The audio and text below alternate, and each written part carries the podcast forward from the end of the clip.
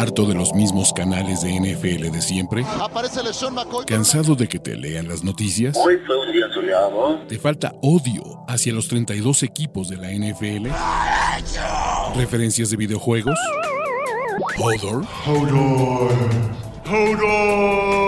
Este es el canal de Ulises Arada, donde encontrarás NFL, toxicidad, cultura pop, videojuegos y mucho más. Suscríbete y descubre una nueva forma de seguir tu pasión. ¿Qué esperas?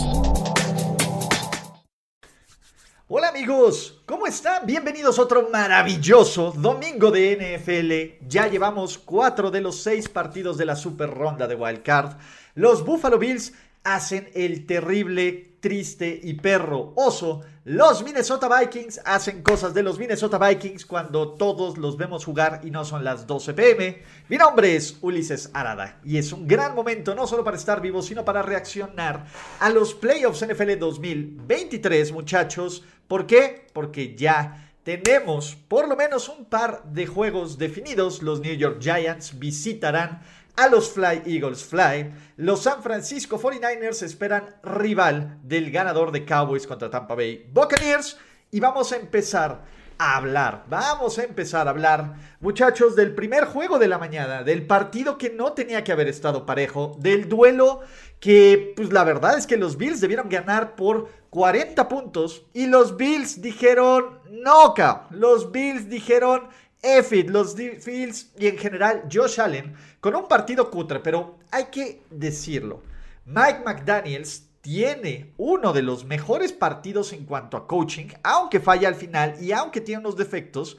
Y los, y los Dolphins, o sea, yo sí quiero darle todo el reconocimiento a los Miami Dolphins porque los Dolphins no tenían posibilidad de ganar este partido con Skylar Thompson, con una defensiva golpeada, con un equipo pues la verdad es que en el papel débil y no salieron, salieron con una cantidad de telocicos a todos y expusieron a los Buffalo Bills. Josh Allen, si bien sí lanza 352 yardas y tiene tres anotaciones, tiene dos intercepciones, una de ellas no es su culpa, tiene un fumble, tiene un fumble también que es su culpa y que le regresan para anotación. Y en general estos Buffalo Bills, ¡ay! Güey, creo que estos Bills empiezan a mostrar ciertos quiebres, eh, ciertas debilidades que ponen en duda que sean un equipo contendiente al Super Bowl. Es cierto, esto es semana a semana, es difícil juzgar el rendimiento de una semana tras una semana, pero la tendencia de los Buffalo Bills, la tendencia de los Buffalo Bills no está en el mejor de los momentos. Josh Allen sigue, sigue siendo un coreback que tiene la capacidad de sacarte estos pases precisos, profundos, perfectos, preciosos, brutales, sí, pero que también tiene esta capacidad de cometer errores estúpidos en, de entregar el balón. Y mientras los Bills no protejan el balón, Buffalo tiene tres entregas de balón este domingo, que se suman a las 27 entregas de balón que tuvieron a lo largo de la temporada es bien difícil confiar en un equipo que no protege bien el balón. Es bien difícil confiar en un equipo que hace ver a Skyler Thompson que si bien lanza dos intercepciones, pues la verdad es que le soltaron durísimo una enorme cantidad de pases. Jalen Waddle creo que le soltó tres, Tariki le soltó dos envíos, etc. Y Miami peleó hasta el final. Miami eh, y fans de los Dolphins la neta es que no salgan con sus mamadas de que lo robaron y no salgan con sus mamadas de que es que no manches, era primero y diez y era holding y todo. Güey, neta, neta, neta, neta, neta, no, no sean esos güeyes.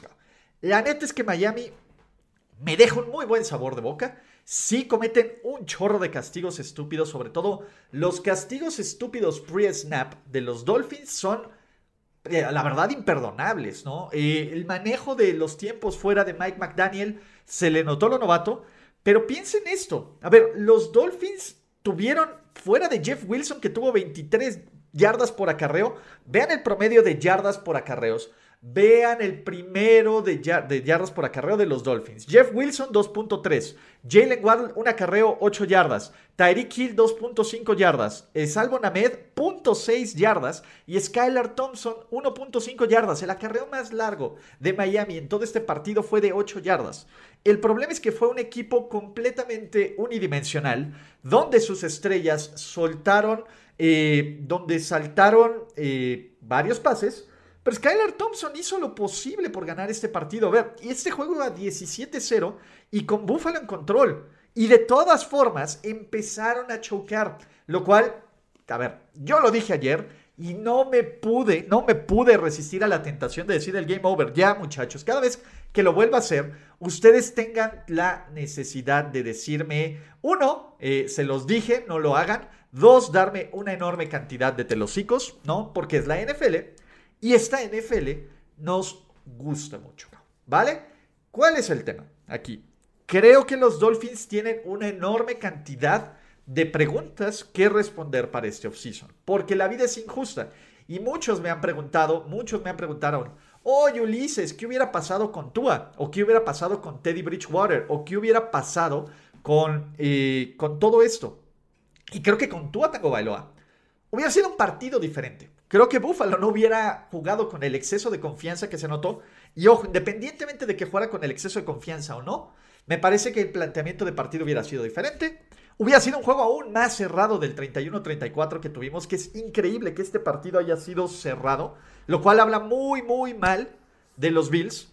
Pero creo que Miami tiene que hacer preguntas complicadas. Y yo entiendo, muchachos, invertiste un pick de primera ronda en alguien como Tua pero en este caso, y sobre todo lo que hemos visto recientemente, habrá que poner la salud del jugador como prioridad. Afortunadamente, afortunadamente no vamos a tener este debate de si Tua debería ser titular la siguiente semana o no por este tema de adelante.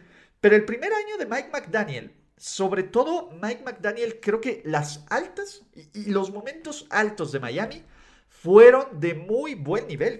O sea, Miami tuvo esta rachita donde le ganó a los Ravens, donde le ganó a los Bills, donde se vio dominante.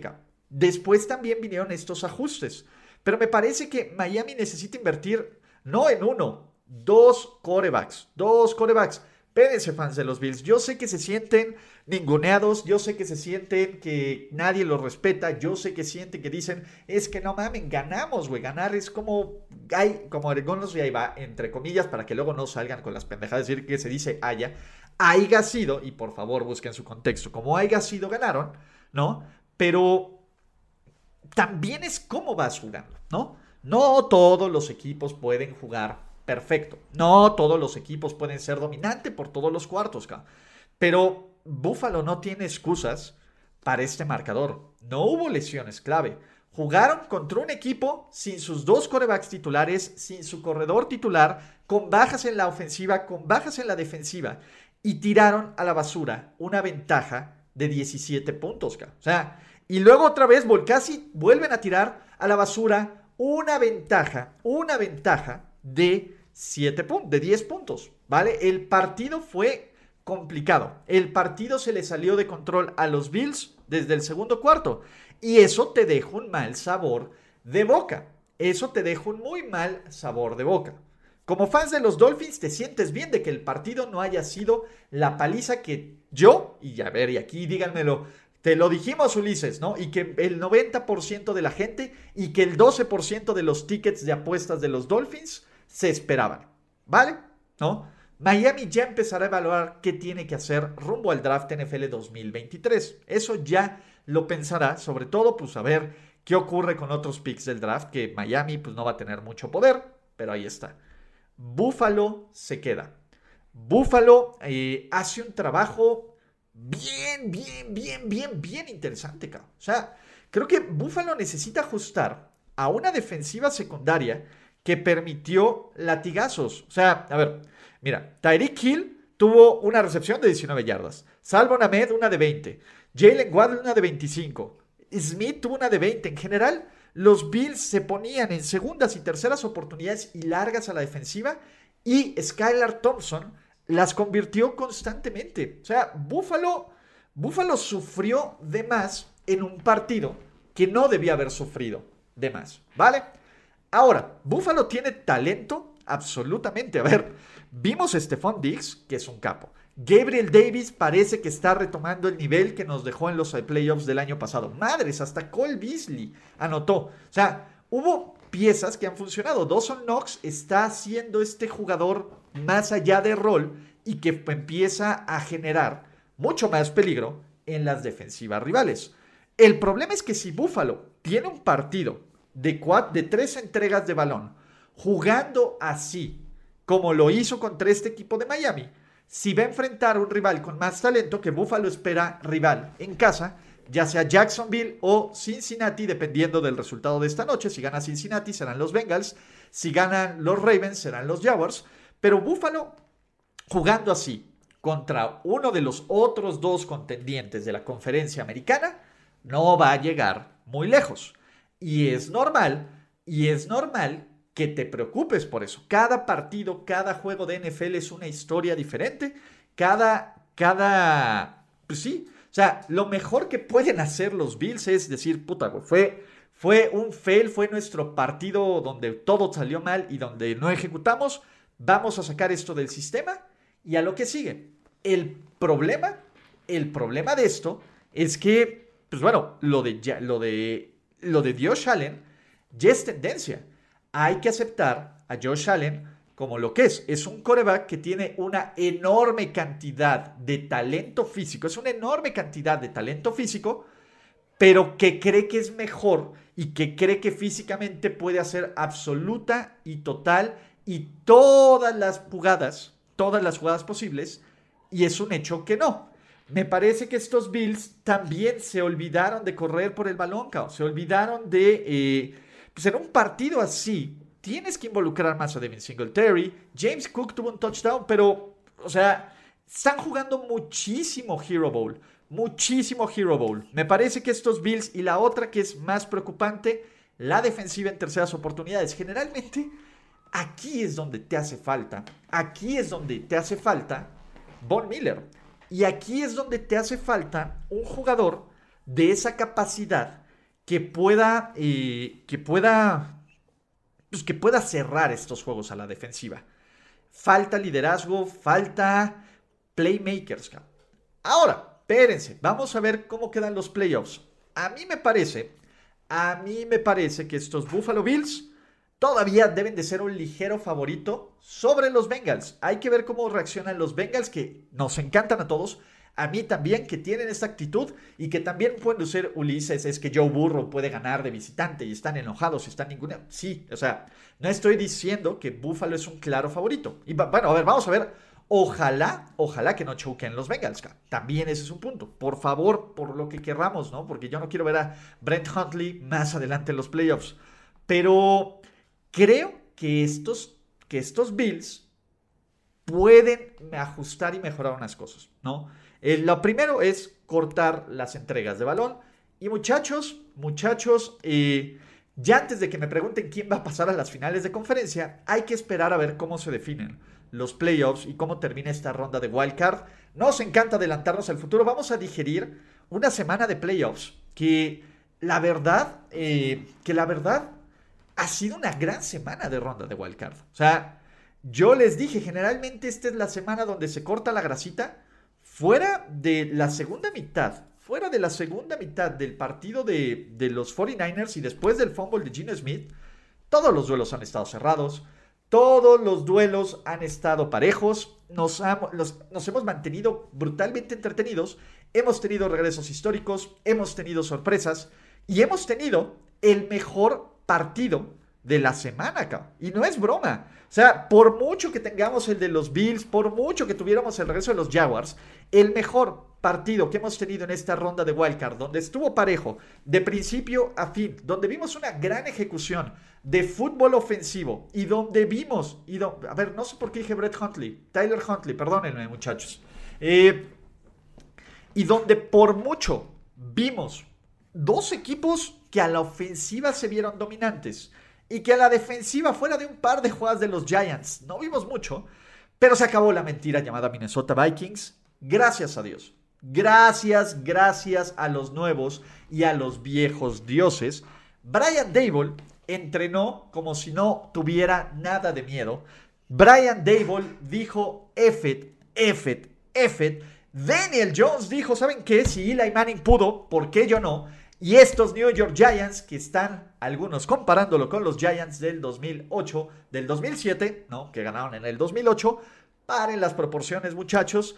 Pero estos New York Giants le dieron un telocico de realidad y y además exhibieron a la ultra mega total mentira de toda esta temporada NFL 2022, que son los Minnesota Vikings. Y yo no puedo más que celebrarlo. Los Vikings, los Vikings, qué bueno que están fuera de playoffs. Kirk Cousins es injusto porque Kirk Cousins no juega mal, aunque el play calling de Kevin O'Connell en un partido tan cerrado, y esta es la palabra, en un partido tan cerrado, que no debería ser un partido tan cerrado, entre un equipo de 13 victorias como fueron los Vikings y un equipo de 9 victorias como fueron los Giants, pero estaban tan parejos estos dos equipos que las malas decisiones, que los castigos estúpidos resultaron ser la diferencia. Y veamos tres momentos, tres momentos en los que los Minnesota Vikings ofensivamente perdieron este partido, ¿vale?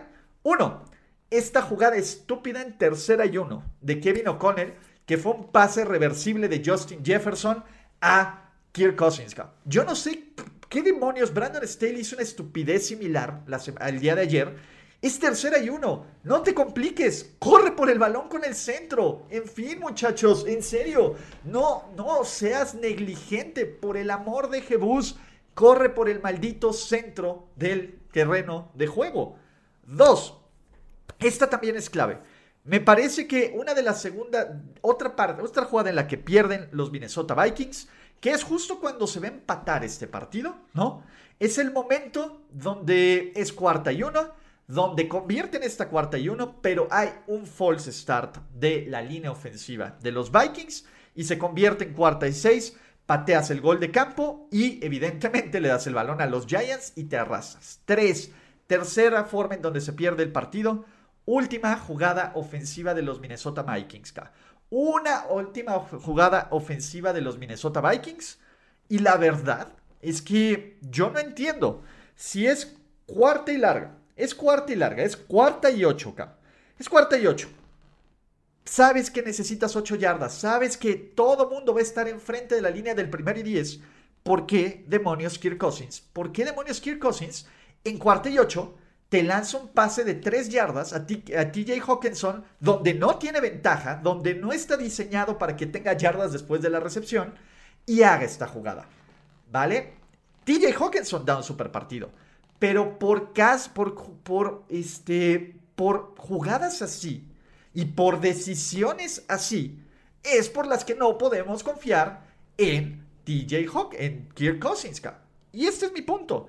Kirk Cousins la verdad es que es alguien que es bueno a secas. Pero en los momentos clave y cuando importan las decisiones clave de este partido, no es el tipo, no es el tipo que te va a poner ahí arriba. Amo a los fans de los Cowboys que ya le están tirando caca a los Eagles.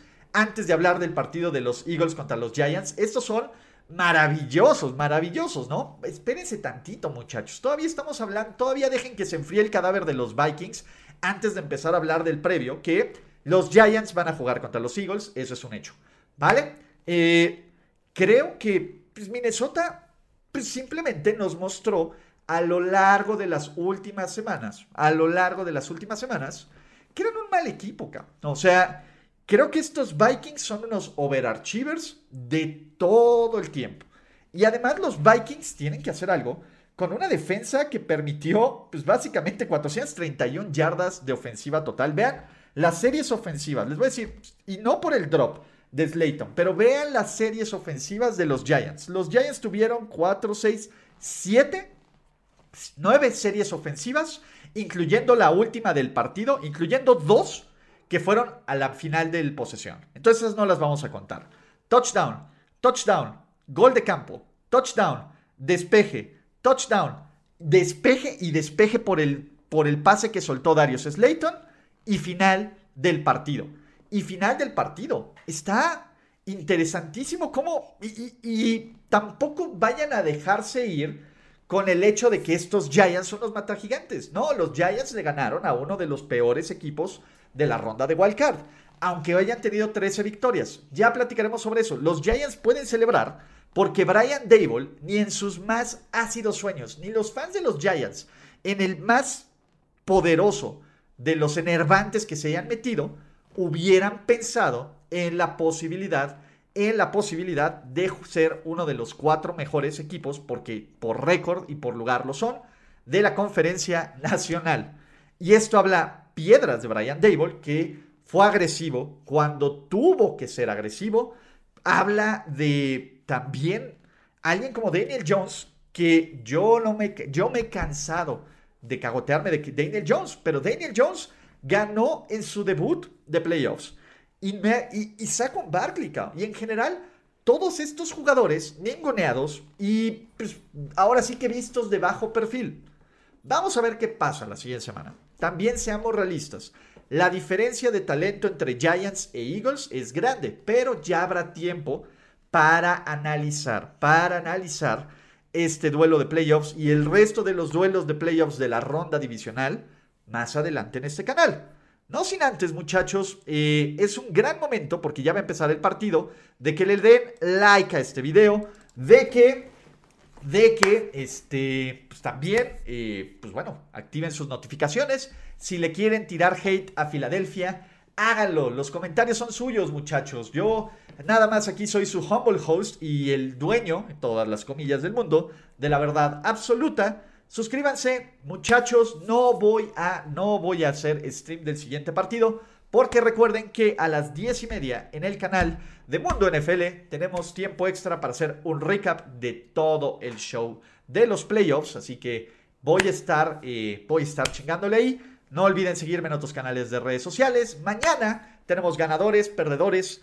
Tengo un video especial que les estoy haciendo de cómo tirar a la basura una ventaja de 27 puntos en playoffs y más todo lo que se acumule. Hablando también de temas de head coaches, de equipos All Pro, de el juego de Dallas contra los Tampa Bay Buccaneers, etcétera, etcétera, etcétera. Niños, los quiero muchísimo, ¿no?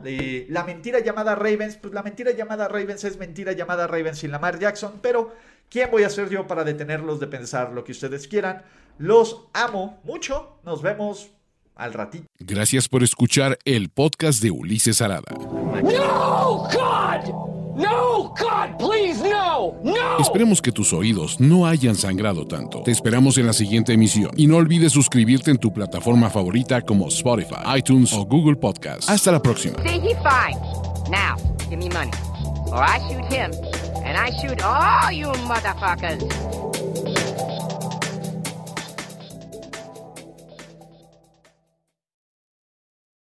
Step into the world of power, loyalty, and luck. I'm gonna make him an offer he can't refuse. With family, cannolis, and spins mean everything. Now, you wanna get mixed up in the family business. Introducing The Godfather at Choppacasino.com. Test your luck in the shadowy world of The Godfather slot. Someday, I will call upon you to do a service for me. Play The Godfather now at Choppacasino.com. Welcome to the family. No purchase necessary. VGW Group. Void where prohibited by law. 18 plus. Terms and conditions apply.